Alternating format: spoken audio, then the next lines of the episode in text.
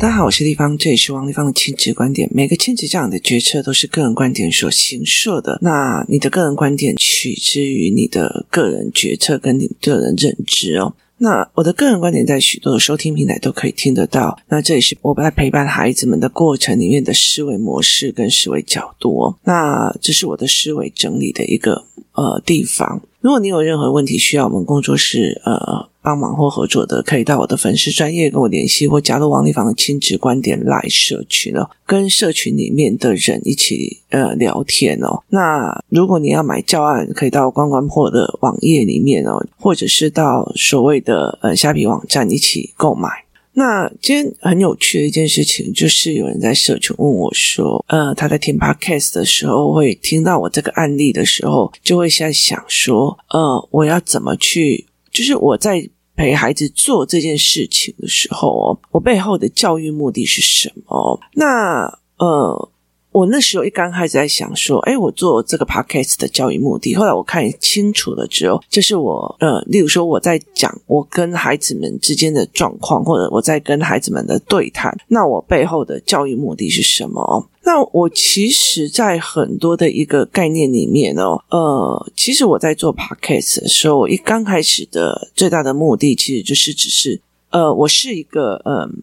就是一直在想事情的人哦。工作室的平日班以前有来上过的人，大概会很清楚。他们一刚开始是自由游玩，那自由游玩的时候，我就会去观察小孩的样貌跟状况哦。那你当然也可以讲说，反正我很无聊，小孩很无聊，都在那边没讲话，然后没有朋友来找他。那其实我觉得，对我来讲，我就觉得哦，那我就看到他在群体里面没有破题，然后呃，他不会去找朋友，甚至他不会有想要讲的，他一直在等。就是等别人来照顾他哦，那所以其实呃，在这整个环境里面，大概就可以看到这一点了哦。那慢慢的，其实后来呃，我会在课后，然后跟妈妈讲说，诶，这个孩子有哪些状况要要去调，那个孩子有哪些状况要去调，这个孩子有哪些状况要去调，那这样子的模式哦。那后来慢慢的呃，其实我常常会觉得说，那与其我跟妈妈们说，就是我跟妈妈们在讲说，诶，孩子有什么状况或者什么状况，那我还不如。把它呃，就是用 podcast 或文章写出来哦。那以前其实呃，我有写过一段时间的小说。那时候写小说的原因，并不是想要。呃，卖钱或是干嘛？那时候最重要的是，呃，我脑海里面我会一直一直有一些剧情，所以你必须把它落实文字之后，这些剧情就会消失。所以其实，呃，那个时候是自我梳理的一个概念。所以我常常会，呃，一段时间写部落格，一段时间写部落格。很大的原因就是，我现在的思维，我把它整理整理完了，我就放下了。Podcast 也是一样哦，就是。我把我最近的呃状况整理完，思维模式整理完，那我就放下。那很重要的一个原因在于是说我走过的坑，然后希望大家不要走过。那呃，我在教育孩子的，例如说呃，我带孩子去就是呃所谓的所谓的那种贫民窟，或者是呃我带孩子去所谓的。那种老河街夜市啊，然后我也曾经带孩子去日本很顶级的地方，然后再去日本所谓的呃，就是。老社区就是那一区，其实是早期比较黑道在聚集的区，然后后来呃，他们老了嘛，然后其实有些人就沦落成流浪汉在那一区哦。我记得我进去那一区的时候，那时候日本的小学馆工作人员一直在跟我讲说：“丽芳老师，你不要去那里哦。”所以其实呃，我很大的一个原因，并不是我想要借由这些人教他什么事，我没有想要这件事情教他什么事哦，所以我其实我。不会去比较别人的行为获得评鉴，就是这个人的评鉴是怎么样哦。所以其实我没有想要教他啊。你看那个人哦，他在呃饶河街夜市，他是辛苦的，他在赚钱，就是他呃去挑战他的不舒服区，然后才可以赚钱。那我们去消费的人是在挑战我的舒服区哦，所以有些人就会觉得，我会觉得我这个东西对我来讲很舒服，所以我在挑战我的舒服区这样子哦，所以他们这个概念。就是这一个概念是我在挑战我的舒服区，我在挑战我的不舒服区，然后而去赚钱哦。在整个概念里面是这样子在思维的。我们怎么样去思维这件事情，其实是有趣的。那呃，我其实并没有要在那个地方去教育他什么，而是我借由他们的观察跟经验值，就是我逛夜市的时候，我。我常常会觉得说，好，我逛夜市的时候，我想要吃一个猪肉炒面，然后我就跟老板讲，我想要吃猪肉炒面，然后我只在评断这个好不好吃，这个好不好怎样哦。可是我引导孩子去看，你看，我们是享受感官享受者，我们是被满足五官的。然后那些人，他其实可以在家里面滑手机，他还愿意过来，然后在那种炉灶前面啊，大火小火的在做好。这是引导他观察加不同角度的思维模式加语言，就是例如说，我每次只看到我喜欢，我不喜欢，呃，这个开心，那个不开心，那到最后其实他只有这样子的语言去评断标准。可是我去让他加了一个是谁在挑战了，谁在挑战着他的不舒服区，谁在满足他的舒服区，好。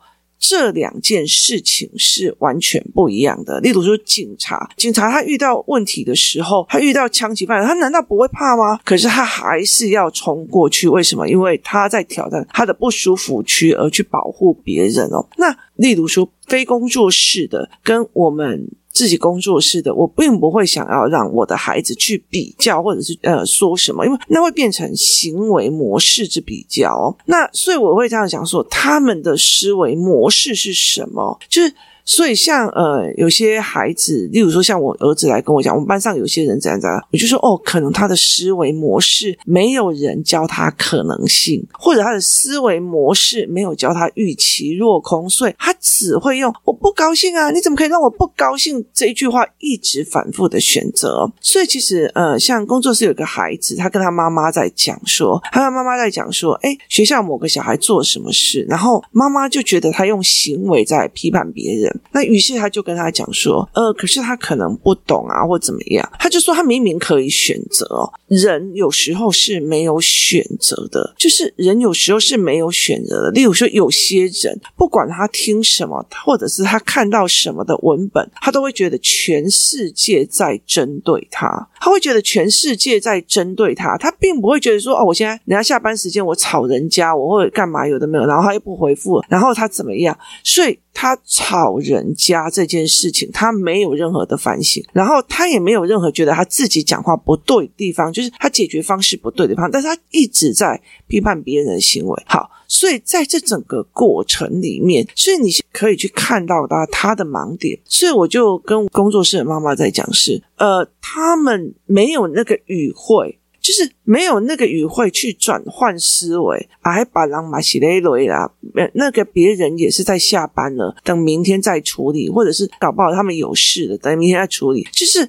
你一刚开始的讲话的模式跟你的态度，你就永远都是那种，那你为什么当初不帮我？或者是你当初为什么不干什么事情？就是完全都是质疑别人为什么不帮他，然后为什么不回答他，然后为什么要怎样？所以他完全没有去呃其他的角度跟语汇去做这件事情哦。那孩子们他们其实没有办法去思维这件事情。有一些人其实我们在讲原生家庭最可怕的一件事情哦，他其实。并不是，例如说，呃，他其实并不是什么贫穷还是干嘛，他其实最可怕的是个语言结构，就是你每次哦，就是。你想要骂小孩的时候，你每次你遇到事情的时候，你下意识想要考谁或骂小孩那个样，你就会觉得那跟你妈妈很像，就是跟你爸爸或跟你妈妈很像。那个原因在于是我们的语言模式带领去我们那样思考了哦。所以其实呃，我在带孩子的过程里面，我并没有想到我这件事情我要教他什么，而是我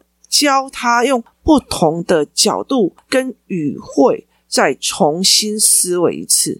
哦，妈妈，这家店好好吃哦。妈妈，这家店不好吃，这是消费者行为，它并不是一个经营者行为，它是一个被取悦性的人格。那我就会跟他讲说，诶，那你看一下哈、哦，那呃，你也很喜欢在家里看电视，你也觉得写作业很累。那你看那个老板，为什么他愿意？就是在这里整个结构，在这个面店的结构里面，哪一些人是在忍耐的？就是忍人所不能忍，哪一些人在忍耐的，然后挑战他的不舒服。区，就是我今天可以在家里面躺着看电视，可是我今天出来，我又要备菜，又要洗碗，要做非常非常多的事情，然后在那边炒，然后炒面啊，炒什么这样子，然后把这件事情炒完，这样，然后把这件事情弄完，然后提供给你，所以被取悦的是消费者。取悦人的是所谓的赚钱的人，所以其实在这整个领域里面，其实你就可以让孩子去看说，有很多人的成功，或有很多人的事情，是他并不是站在我需要被取悦哦，你讲话这样很好听，我很舒服，那大。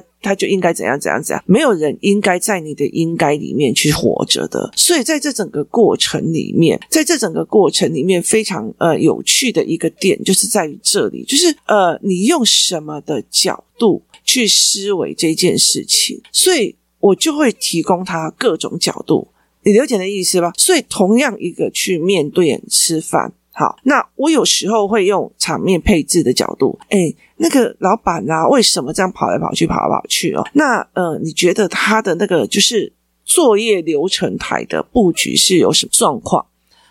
这是一个角度。好，像昨天我带孩子们去吃饭的时候，那个什么服务生就拿了那种 menu 给我们，以后就说好，看好了以后扫 QR code 点餐哦，然后呢？我就说哇塞，现在越来越多人就是叫你自己扫 QR code 自己点餐哦。那我就问我女儿说：“你知道为什么吗？”那我女儿就说：“哦，减少人力成本哦，减少人力成本。”好，这又是另一个观点，就成本支出的观点再去解读同样一个餐厅一件事情哦。然后他又在看 menu 拍的这么的美，出来的食物怎么这么的小哦？所以他又在讲说：“哎。”他拍的美，让你可以进去，然后怎么呃进来会那么的小？那我们出来的时候就觉得，哎，这东西这么贵又这么的难吃哦，为什么它可以这么的久？它是吃怀旧的哦，所以其实，在很多的概念里面，同一件事情，那我其实都可以一直看很多的角落，包括呃，其实包括那个服务生换班。服务生换班哦，他可以在你一边吃饭的时候啊，一边穿着雨衣、戴着安全帽就从你旁边走过，而且它是一个所谓的家庭式，然后有一点气氛的餐厅哦，那我就会觉得说，诶他这个规划怎么会规划成这个样子？通常服务生下班之后，他们会有一个区域让他们休息换装，然后从后门或者是从呃其他的出入口出去，然后甚至会呃有别的方法哦，例如说像像麦当劳，他们其实也会有，就是服务员不会当着你的面哦，然后就拿着大包小包，然后自己的安全帽、雨衣这样出去。所以，哎，我们就在想说，我们好像没有去观察到别人是怎么出去的。好，所以在呃听我的 podcast 有一个很大的点或看事情有个很大点。我并不以教育为目的哦，所以其实我后来发现很多的妈妈，她一直卡的点就是，我现在要教你什么？我现在要教你什么？我听你说话，我希望你给我答案，也是最终我要教你什么？我要引导你变成我的答案哦。所以我常常会跟他们的孩子在讲说，我其实并不会要求他们呃标准答案。所以很多小孩就，那答案是什么？啊，正确答案是什么？然后工作室里面那个其他班就没有标准答案啊，立方体这里没有标。准答案，立方，你真的只是在想你在想什么，所以在他想什么，我才会看到他的盲点。例如说，他这一次只看到这个东西好不好吃，那我就会知道说，哦，他的盲点是并不是盘面规划，他只看到感官的层面而已哦。所以在这整个观念里面，你怎么去引导他？同样，你去面摊吃饭，然后同样你去一个餐厅吃饭，那你每次引导的点就是不同角色的一个点。那我没有想要教他什么，所以你看我的呃课程安排是先语言，语言之后再认知，因为你语言一定要起来，要不然的话你没有办法去说，哎，这个人的背后目的是什么？那这个的流程是什么？站在这个角色，他会这样子的流程是什么？所以对我来讲，我就觉得好，他的角色是什么？这是一个非常非常重要的一件事情哦。所以我就在想这件事。那呃，所以你前面一定要语言。言班，语言班以后你才可以来上认知。那认知完了，就基础认知完了之后，那很大的进步跟不进步，其实都是父母在带嘛。那父母在带的原因，就会开始呃加入他自己的认知。有些父母他其实认知教育教育以后就觉得，哎，这个小孩已经很好听话了。乖了，然后就开始变成一种教训式的人格哦。但是事实上，他在往上延伸的时候是阅读的，就是在阅读思辨或很多事情。当你在阅读跟思辨的过程里面，就是在阅读跟思辨的过程里面，那你就可以去思维一件事情哦，就是你就可以去思维的一件事情，就是诶我怎么去呃带领孩子思考，然后孩子又怎么带领我思考？我觉得在很多的观念里面哦，我跟孩子之间，我很喜欢，就是越来越后面很喜欢跟他们聊天，跟他们上课的一个原因是他们太有趣，他们那个思维简直是跳跃我的思维好几倍哦，所以其实。我不是一个教的角色，我并不是一个上下的角色哦。在台湾，其实，在很多的对话里面，我们都在找上下的角色。反正这件事情就是你不对啦，你你王丽芳就应该怎样，你的口气给我讲好一点，好。这就是他认为他要骂你，他才会有上位的角色哦。所以对我来讲，我就觉得，嗯，好，那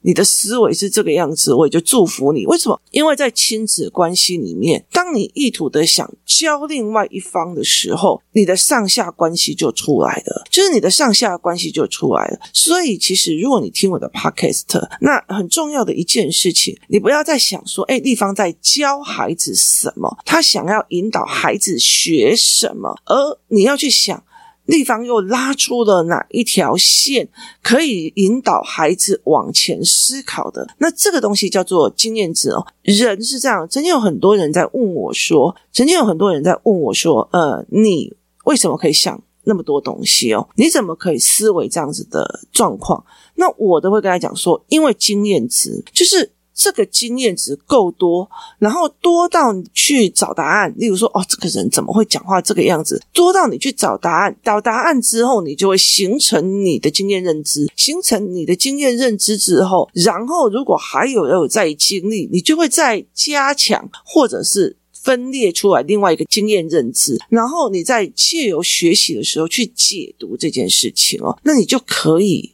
呃，更自然，那你就可以看得更盘面。例如有一个人，他做什么事情，反正你写的，你写的任何东西，他都把你说啊，你就在盯我，我又没有在讲，他就一直要把你批判，那你就会觉得。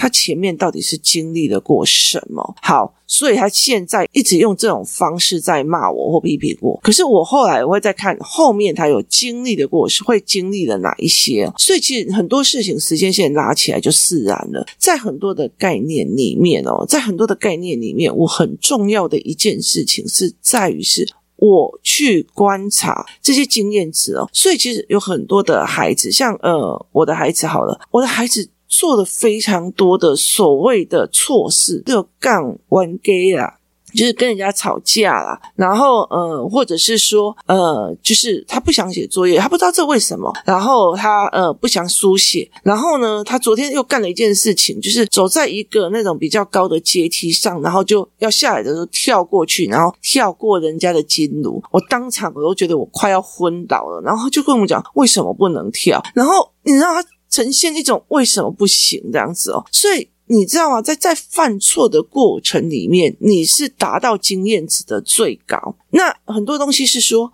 如果不是你自己悟出来的，我就算捧再多，你也领略不出来。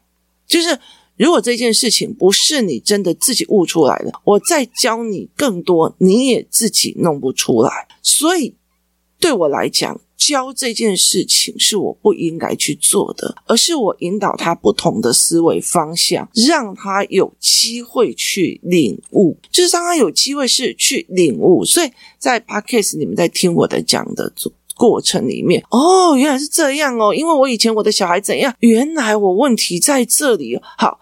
因为你的经验值，然后再加上我的 podcast，然后造成了你的领悟，那你就学习到了说，哦，原来当初是我漏了这个角度的思维，好。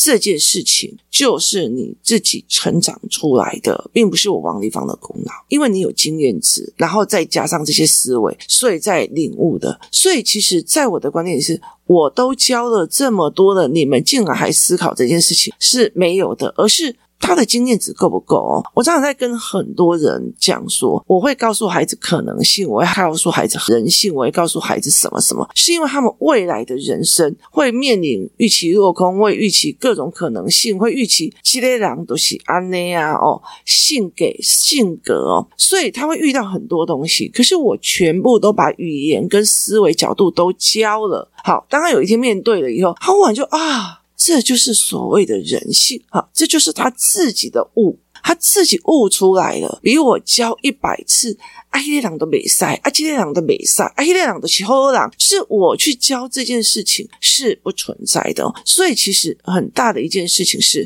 我会一直让孩子。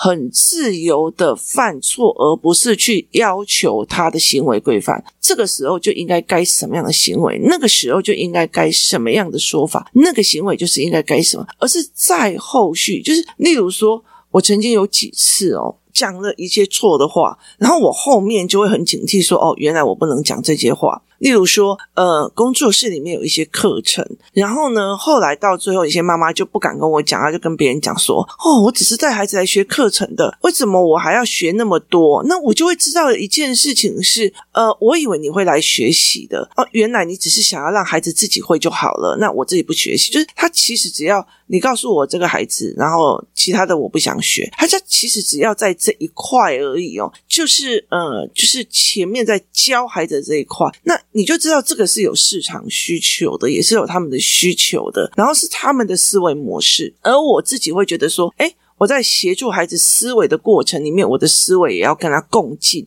然后才可以跟他对话，然后还可以接下来是呃，就是接下来变成一个大头脑的思维。所以在这整个概念里面，他必须要有很强的经验值哦，很强的经验值就是考试考烂的的经验值，然后跟别人一起作弊的经验值，然后我们才可以去讨论这些事情哦。然后或者是说被背叛的经验值，然后呃，就是遇到讲不听的人的经验值，然后所以他必须要有非常多的经验值，然后预期落空的经验，他预期落空了，或者是他觉得这件事情不公平了，或者他觉得他自己被羞辱了，这些经验值再加上语言，再加上思维，他才会变成他悟出来的说：“哦，给我按那种羞辱，一点喜欢王立芳羞碎家，你这种意思吗？就是所以你才敢这样欺负我，就是或者是会觉得说哦。”反正你就是不懂，然后所以来开干开骂，所以对我来讲，我觉得呃也 OK 嘛。反正就是呃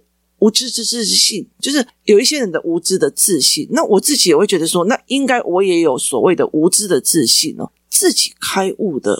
通常都是最真实的，别人教你的或者别人讲的，或许他一定没有办法去弄哦。所以我常常在会讲说，OK 啊，像呃有很多人就会跟我说，诶，某某人要做的什么决策，然后他就问我说，诶，丽芳你为什么不阻止他？我说为什么我要阻止他？那你要跟他讲一下。我说为什么我要跟他讲一下啊？我觉得人最残忍的就是不说，就是不知道嘛。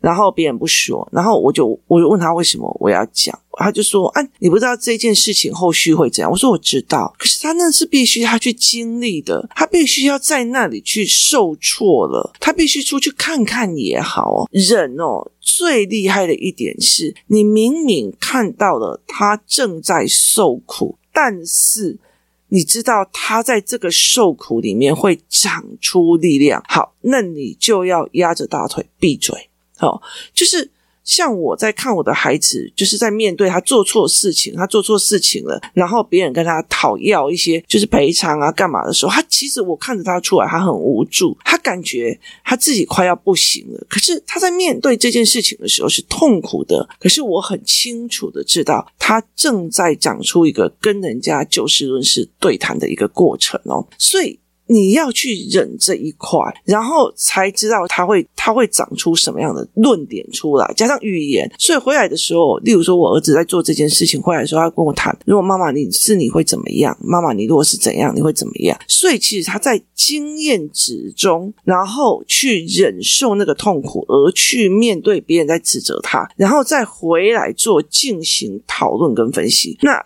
这就是所谓的复盘，就是围棋课里面所谓的复盘的思维哦。所以在这整个概念里面，他才有办法去做这一块的呃作为跟做事哦。所以呃，其实对我来讲，就是一件非常非常值得的事情。所以我常常会在讲说，我其实根本就没有想要教他们什么，而是我在引导他们用不同的语言，同心去思考同一件事情。你一定很难过吧？拿不到这个玩具，你一定很难过吧？跟哦。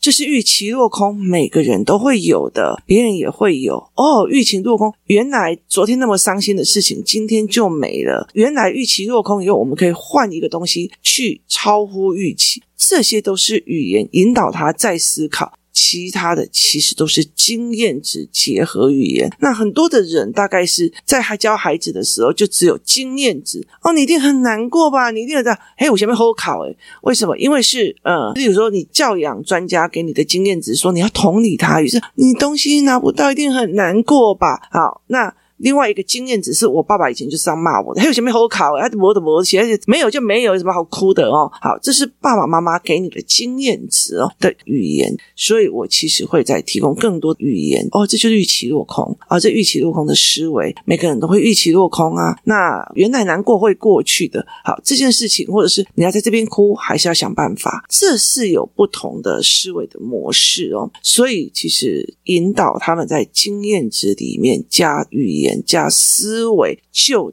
等于他们自己的悟性。有一天他会觉得说：“啊，这个女生拒绝我也没差了，这预期落空难免的。有一天难过会过去的，下一个更好啊。”那你就帮助了这个女生，也帮助了这一个男孩。这才是一个他们自己悟到的事情哦，不是教他们怎么做。而是引导他们有语言、有不同的角度、有不同的思维，而去自己领悟、自己延伸思考。今天谢谢大家收听，我们明天见。